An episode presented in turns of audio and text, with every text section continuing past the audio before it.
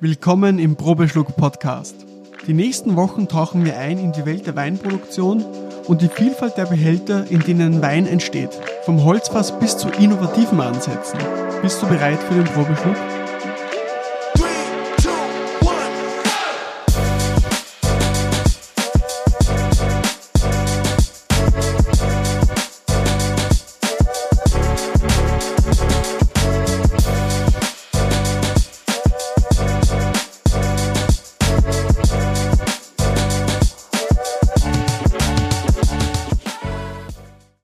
Es mit dieser spannenden Podcast-Episode losgeht, möchte ich nochmal Danke sagen an alle, die diesen Podcast sich anhören und mit Freunden und Familie teilen. Denn nur so ist es mir möglich, dass dieser Podcast wächst und, und auch bestehen bleibt. Mein größtes Ziel ist es, dass ich euch jede Woche spannenden Content zum Thema Wein bieten kann und auch interessante Gäste einladen kann in den Podcast. Also jetzt an der Stelle Podcast anhalten, auf Instagram Probeschluck folgen und gerne mit Freunden und Familie oder auch in der Story teilen. Vielen Dank und jetzt geht's los mit der Folge. Haben wir tatsächlich einige, beziehungsweise ist sogar Tendenz steigend, es kommen immer wieder neue dazu. Mir fällt gleich ein ähm, Müller-Thurgau, Tonstück Nummer 1 von Robert Herbst, was in der Tonamphore ausgebaut wurde, oder von Michaela Riedmüller, der Welschriesling Down to Earth aus dem Betonei. Und äh, zeitlang haben wir auch von Vincent Bründelmeier den Quefri mhm. gehabt. Ja, gibt viele spannende. Mhm. Sehr spannend. Ja, also ich finde das Thema mit den Behältnissen, wo man überall Wein äh, vergären oder lagern kann, ein sehr spannendes Thema. Und ich bin eigentlich zu diesem Thema gekommen, weil äh, in dieser Folge zwei Flaschen und ein Sommelier, wo mhm. zwei Kollegen von mir, die überhaupt nichts mit Wein zu tun haben, äh, mich gefragt haben, ja du, Weine werden ja in Holz ausgebaut, äh, was ist so dein Lieblingsholz? Und ich habe mir gedacht, okay, vielleicht wissen wirklich viele gar nicht, dass Wein ja in unterschiedlichsten Behältnissen mhm. ausgebaut wird. Ähm, und deswegen haben wir gedacht, äh, Oliver, lade ich dich äh, ein zu dem Podcast und, und wir ja, quatschen ein bisschen danke. drüber. Freut mich, ja. Ähm, Oliver, vielleicht magst du dich noch ganz kurz vorstellen für die, die, doch, äh, die dich mhm. noch gar nicht kennen. Äh, was machst du und ja. Äh, ja, wer bist du? Oliver Wolf, für die, die mich noch nicht kennen. Man nennt mich auch den Weinwolf. Oder Sommelier Olivier werde ich auch oft genannt. Habe die Ehre, seit fast eineinhalb Jahren ähm, die Leusium Weinwelt äh, zu leiten. Das war das äh, Mutterschiff quasi der Leusium-Gruppe, das erste Leusium-Haus, das vor 20 Jahren inzwischen äh, gebaut wurde. Und da haben wir eine große Gebietsvinothek, ein Weinbistro, ein Seminarraum, und unsere Hauptattraktion ist der alte Weinkeller, wo man eineinhalb Kilometer lang durchgehen kann. Mit einem persönlichen Guide oder mit einem Audioguide, ja. Mhm. Ein Weinmuseum sozusagen, Kellerwelt. Mhm. Mhm. Ich finde ja das, also ich habe das auch, glaube ich, zweimal selber ähm, ja, durchgemacht, die Weinwelt äh, beim, beim Leusium, so ein bisschen durchlebt, sehr, sehr spannend, ähm, weil es ja doch auch äh, zu gehen, also für ein Weinmuseum mhm. auch relativ groß ist, finde ich. Ähm, man kann auch sehr viele Sachen ja glasweise auch probieren, glaube ich, oder? Ja, ja, wir haben immer bis zu 60 Weine offen zum Probieren. Sehr cool. Das heißt, wenn man in der Nähe ist, ja. macht es auch Sinn, mal vorbeizuschauen, dass man das Gebiet durchaus durchwegs verkosten kann, oder? Absolut, ja. ja. Dafür sind wir da. Super. Deswegen habe ich mir auch gedacht, du bist äh, in dem Gebiet auch äh, der optimale Podcast-Gast, ähm, weil du auch sicherlich schon äh, sehr viel probiert hast äh, in dem Thema, sage ich jetzt mal. Ähm, was, was hast du eigentlich vor dem Leusium gemacht? Also wie, wie bist du zu dem Thema Wein gekommen? Oder war das immer schon Bin Thema? Ich bin eigentlich ein Quereinsteiger. Also meine Familie hat mit dem Thema Wein nie was zu tun gehabt. Ich komme aus einer Gastrofamilie. Mhm. Äh, meine Mutter war allerdings sehr weinaffin, hat auch in ihren Lokalen immer eine, eine, eine große äh, erlesene Weinkarte äh, gepflegt. Und sie war es auch, die mir dann äh, war ich glaube ich 15 Jahre, äh, mal meinen ersten Tropfen Wein äh, zum Kosten gegeben hat. Mhm. Und das hat mir zufällig auf Anhieb geschmeckt. Und da, von da an war eigentlich für mich klar, dass ich nach der Matura auf die Weinakademie gehen werde. Und war dann so ziemlich in allen Bereichen der Weinbranche tätig, angefangen wie die meisten in der Gastronomie als Sommelier, ähm, aber auch sehr viel äh, auf Weingütern tätig gewesen, sowohl im Garten als auch im Keller, als auch im Büro. Fürs Leusium habe ich mich zu guter Letzt entschieden, weil da eben alle diese Facetten der Branche zusammenführen. Mhm. Da habe ich mit allen zu tun. mit den äh, Sommeliers, mit den, äh, mit den Winzern, mit, mhm. äh, mit den Weinliebhabern aus der ganzen Welt, ja. ja. Ähm, aber das Thema soll ja heute speziell diese äh, Behältnisse sein. Wir haben die nächsten Folgen speziell auf äh, hauptsächlich Holzfass, ähm, Amphoren und äh, Granit äh, mhm. ausgelegt.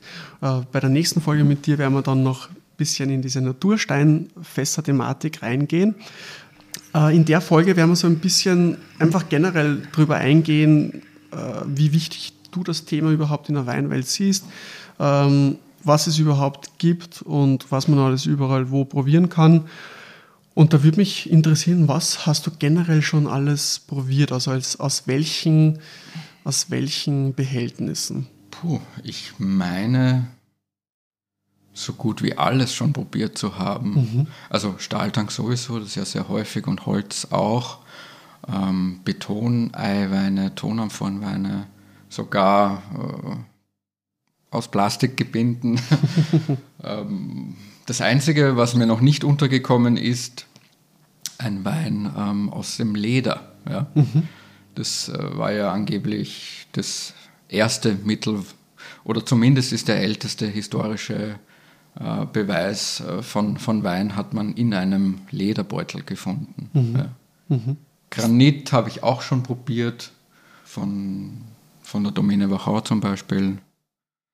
Heinz Frischengruber ähm, macht einige oder Experimente, kann man es gar nicht mehr nennen, sondern ja, diese Backstage. Ja. Genau, ja. aus der Backstage-Linie. Mhm. Haben es, glaube ich, zwei Fässer Granit und äh, Marmor. Sehr spannend. Mhm.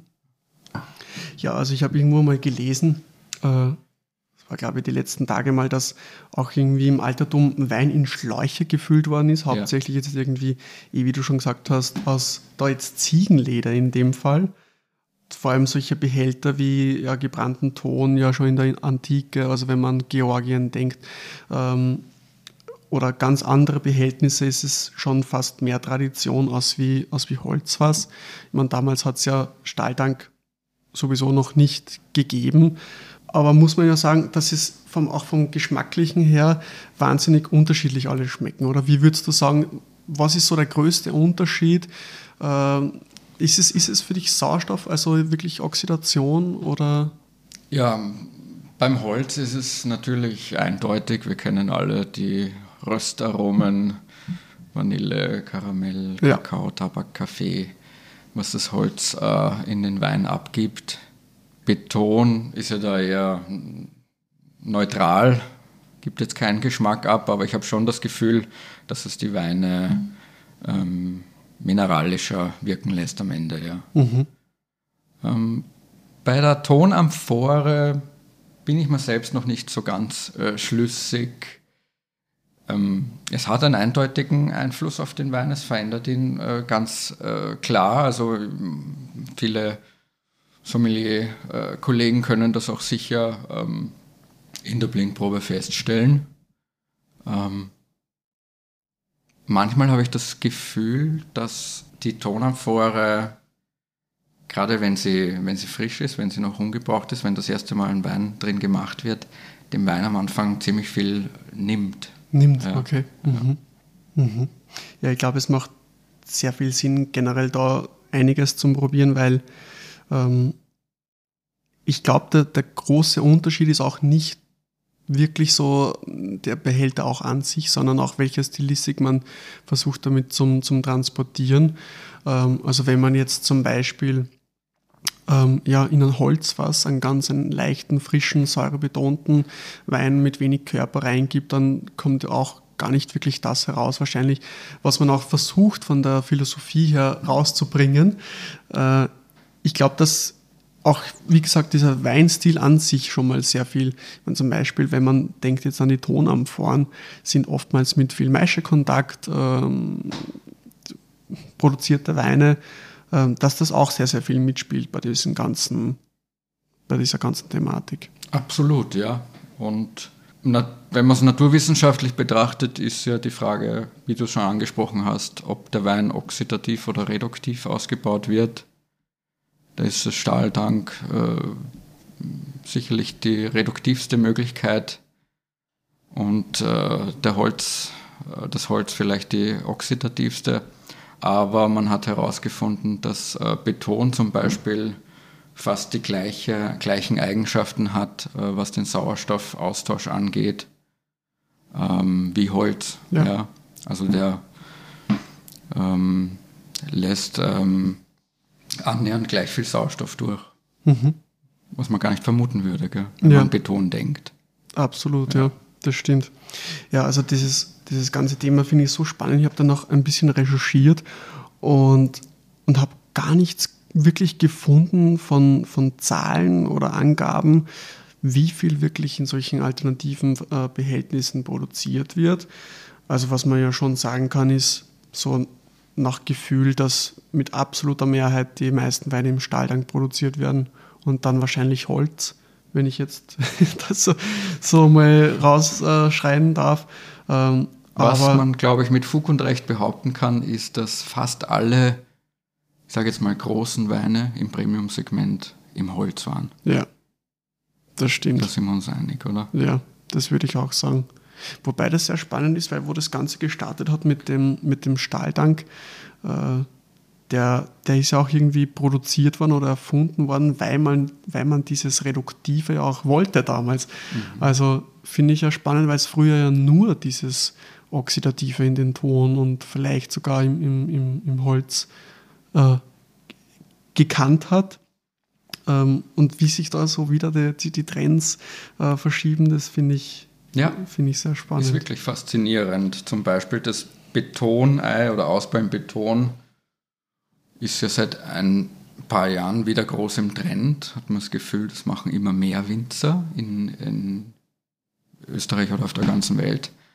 Aber es gibt es eigentlich auch schon länger und hat eine längere Tradition. Ich war mal bei einem Importeur von Mittelmeerweinen beschäftigt. Mhm. Da haben wir sehr viel Italien natürlich auch im Sortiment gehabt. Ähm, und da ist mir aufgefallen, dass insbesondere bei Chianti ganz oft bei den Weinen nachzulesen war, dass die im, im Beton ausgebaut wurden. Mhm. Und dann habe ich angefangen, was mich interessiert hat, bei den äh, Weinbauern und Winzerinnen nachzufragen. Und die haben mir dann erklärt, Werbung. An dieser Stelle vielen Dank an unseren Glaspartner und wahrscheinlich das beste Weinglas der Welt, Gabriel Glas. Ohne Gabriel Glas wäre dieser Podcast nicht möglich. Also schaut rein in den Probeschluck Online Shop und holt euch noch euer persönliches Gabriel Glas.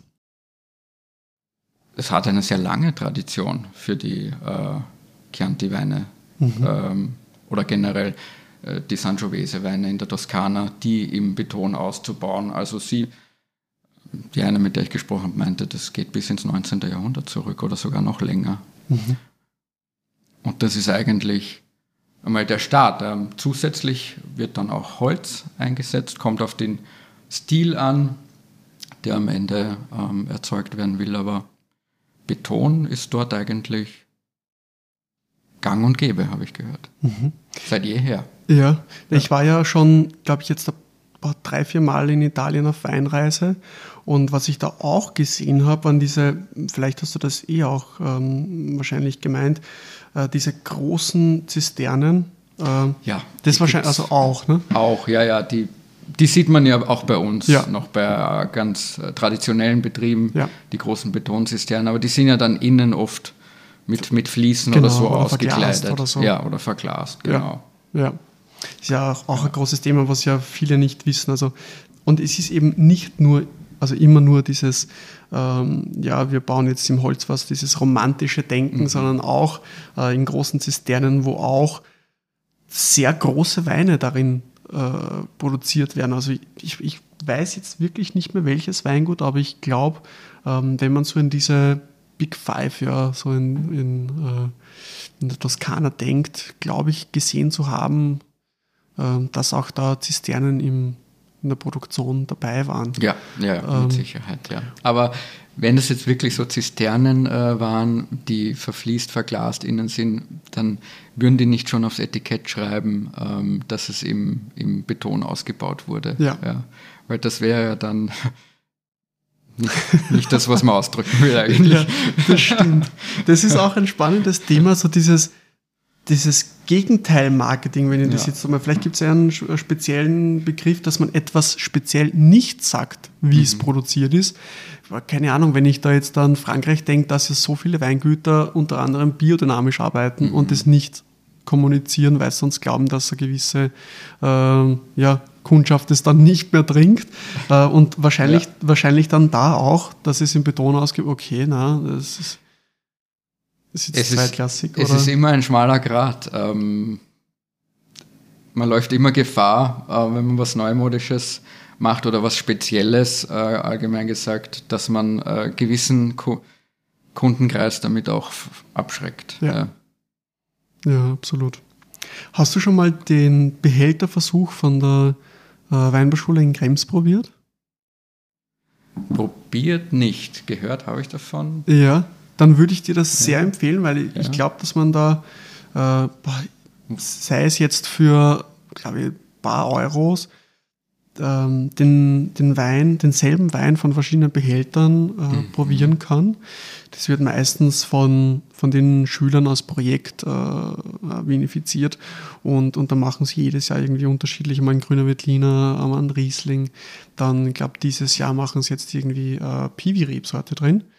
Und da sieht man, finde ich jetzt mal den großen, total großen Unterschied wie das derselbe Wein vielleicht sogar schon äh, in unterschiedlichen äh, Behältnissen schmeckt. Und da, weil du ja schon den Kunststoffbehälter angesprochen hast, äh, haben sie das auch in so einem Ei, so wie das Betonei nur aus Kunststoff. Ähm, und ich muss schon gestehen, dass es das erste Mal war, wo ich sowas gesehen habe und ich war eigentlich ziemlich verstört. ähm, wobei ich will gar nicht wissen, wie, wie oft das oder ob das gang und gäbe ist. Also ich muss ehrlich gestehen, ich habe schon viel gesehen in der Weinwelt, aber Kunststoffbehälter habe ich noch nirgendwo gesehen. Ähm, ja, doch, ich schon. Das war eine Zeit lang gang und gäbe im Südburgenland zum Beispiel auch oder vielleicht generell im Burgenland, aber dort habe ich es gesehen, dass noch viele diese alten Kunststoffbottiche drin hatten. Echt, war? Ja. Ähm, aber für diese frischen Weinstile oder für was? Ja, für, ein, für einen ja. Standard, sage ja. ich jetzt mal. Okay. Mhm. Aber die Qualität von Plastik ist ja auch besser geworden, ja. muss man zur Verteidigung sagen. Also die sind ja heutzutage lebensmittelecht, weil ich habe auch schon die ganz negativen Beispiele erlebt, wo der Wein dann wirklich nach Plastik gerochen hat. Ach so, weil es wahrscheinlich so aufgelöst ist. Plastiksackerl vom, vom Bill oder so reinrichst, okay. ja. dann hat das diesen eigenen äh, Plastikgestank und das äh, kann auch in den Wein übergehen. Mhm. Habe ich schon erlebt. Wahnsinn. Oder Bag-in-Box-Weine, ganz be, äh, beliebt ähm, für Großgastronomie mhm. Äh, in Schankanlagen. Das ist der Schankerwein eben in der Bag-in-Box, sprich in einem Plastikbeutel und zieht den Wein ähm, raus und es kommt nie Luft rein. Es bleibt immer im Vakuum quasi und da kann es auch, äh, da kommt es auch sehr auf die Qualität des Plastiks an. Da mhm. gibt es mehrere Preisklassen mhm. im Lagerhaus. Ja, Na, also bei den, bei den Bag-in-Boxes kenne ich es äh, schon, äh, wie gesagt, aber ich habe das beim Weingut auch noch nie gesehen, wobei man wahrscheinlich auch sagen muss, dass es ist wahrscheinlich sehr oft so ist, dass die Weingüter, die sowas verwenden, dich nicht wirklich unbedingt gerne in den Keller lassen, äh, was ich auch schon ein paar Mal erlebt habe, ähm, wo wir eingeladen waren für Fotos, Videos äh, zu machen für Weingütern von Marketingfirmen und dann wir aber nicht in den Keller durften und dann ist es wahrscheinlich, kann es wahrscheinlich schon so sein, äh, dass alternative Behältnisse verwendet worden sind. Ähm, das ist immer bedenklich, wenn man nicht in ja, den Keller gelassen wird. Ja, da will man meine Gedanken machen. Das stimmt. Es ist auch sehr üblich, dass man die Behälter mixt, muss ich sagen.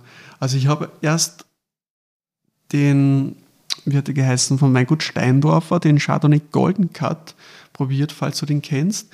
Der ist, glaube ich, zwei Drittel irgendwie im, im Betonei und, und ein Drittel irgendwie im Barrikfass ähm, vergoren, um so dieses. Finde ich auch eine super Herangehensweise, total spannend, weil letztendlich ist das Ziel von dem Ganzen ja nur dem Wein Komplexität äh, hinzuzufügen, ja.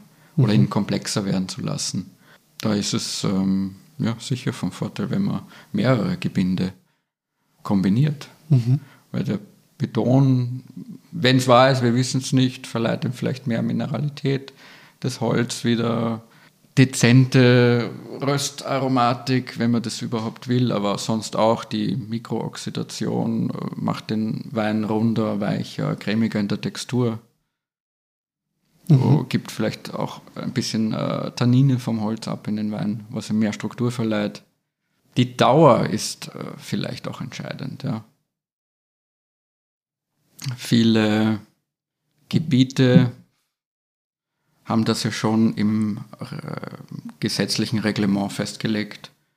Wenn du dieses Gütesiegel quasi, diese Klassifizierung auf der Flasche stehen haben willst, dann muss der Wein mindestens so und so lange im Fass sein. Mhm. Absolut. Ja. Also das ist ja auch ein Thema, was, was sehr wichtig und spannend ist, ähm, wie lange, wie du schon angesprochen hast, wo der Wein in diesem Behältnis ist, also wie lange das, das zu sein hat. Vor allem, vor allem beim Holz kommt mir vor. Also wir haben ja auch im, im Studium beim International Wine Business auch äh, von, von den Dozenten, die in der Weinproduktion äh, unterrichtet haben, äh, gelernt, dass da auch zum Beispiel so eine, das werden wir dann genauer noch bei dieser Holzfass-Episode besprechen, aber dass es da auch so eine Kurve gibt, wie viel Tannine da irgendwie aus dem Holzfass irgendwie rauskommen ähm, oder rausgeschwommen werden, wie sagt man da, rausgezogen werden. Mhm. und dass je länger das es drin ist, dass es eigentlich dann wieder total abfällt, diese Kurve. Und finde ich ein ganz ein spannendes Thema. Also ich glaube, dass dieses wie lang äh, auch ein sehr wichtiges ist und vielleicht gar nicht so wirklich erforscht ist. Ich glaube, da gibt es noch sehr, sehr viel zu, zu da wissen. Da gibt es ja. sicher noch einiges herauszufinden, ja. Ja. Was ich sehr, sehr spannend finde, ich habe jetzt irgendwie mit, mit mehr Weingütern zu tun die letzten Jahre als wie früher in der Gastronomie, weil da man auch, wie du kennst, wahrscheinlich sehr wenig Zeit hat für sowas, aber jetzt wesentlich mehr. Und immer wieder gibt es Weingüter, die dann sagen, nein, wir verwenden alternative Behältnisse nicht oder speziell jetzt nur eines, mhm. weil ähm, wir diese Behältnisse als Gär- oder Lagerungsbehältnis verwenden oder sehen und nicht als Marketing-Tool. Mhm. Und dann habe ich auch ein paar Mal schlucken müssen, weil ich mir dachte, okay, also es, bekanntlich gibt es ja zehn Winzer, zwölf Meinungen oder zehn Sommeliers und zwölf Meinungen, das schon. Finde ich einerseits sehr spannend, diesen Ansatz. Also wirklich als, okay, ich verwende dieses als Gär- und Lagerobjekt, äh, was ja auch sehr wichtig ist. Äh, aber man darf es ja auch kommunizieren, wenn man es verwendet, oder? Wie siehst du das? Absolut. Sollte man sogar. Ja, ja, ja. Sollte man sogar. Ähm, blöd ist es natürlich schon, wenn man äh, das jetzt nur als zu Marketingzwecken benutzt, das aber stimmt. das ist ja, glaube ich, äh, so gut wie nie der Fall, ja, weil es, der Winzer macht sich immer Gedanken, was hat das jetzt für einen Sinn, den Wein in das Behältnis zu geben, ja. da muss irgendwas dahinter stecken. Also ich kann mir nicht vorstellen, dass es jetzt irgendwer einfach nur so in ein Betonei gibt, weil es ähm, im Trend liegt und damit das äh, marketingmäßig verwerten mhm. kann. Ja, absolut. Ja, es muss ja immer so sein, man muss ja vorher schon im Kopf haben, was für einen Wein will ich produzieren und dann geht es in die Richtung, okay, wie produziere ich den dann? Aber habe ich nur spannend gefunden, diesen Ansatz. Äh, ja, du, ich glaube, dass die Podcast-Zuhörerinnen auch sehr interessieren würde, was so deine äh, Tipps von Weinen sind, die du, vielleicht gibt es irgendwie Top 3, Top 5, äh, was du probiert hast, was du empfehlen würdest von Weinen in alternativen Behältnissen, die jetzt nicht unbedingt äh, ja, Stahltank ja. Oder, oder dieses klassische ja. Holzfass sind. Kann zum Beispiel auch ein spezielles Holzfass sein. Äh, ja. Also je nachdem. Stimmt, es gibt ja nicht nur Eiche. Gell? Genau, ja. Ja, mm, den schon erwähnten Welschriesling Down to Earth von der Michaela Riedmüller aus Kanuntum finde mhm. ich persönlich sehr spannend, ähm, weil zeigt, was mit Welschriesling alles möglich ist. Ja, das ist wirklich ein gelungenes Beispiel. Merkt, okay, ähm, da hat der Ausbau dem Wein äh, wirklich äh, gut getan. Ja. Mhm.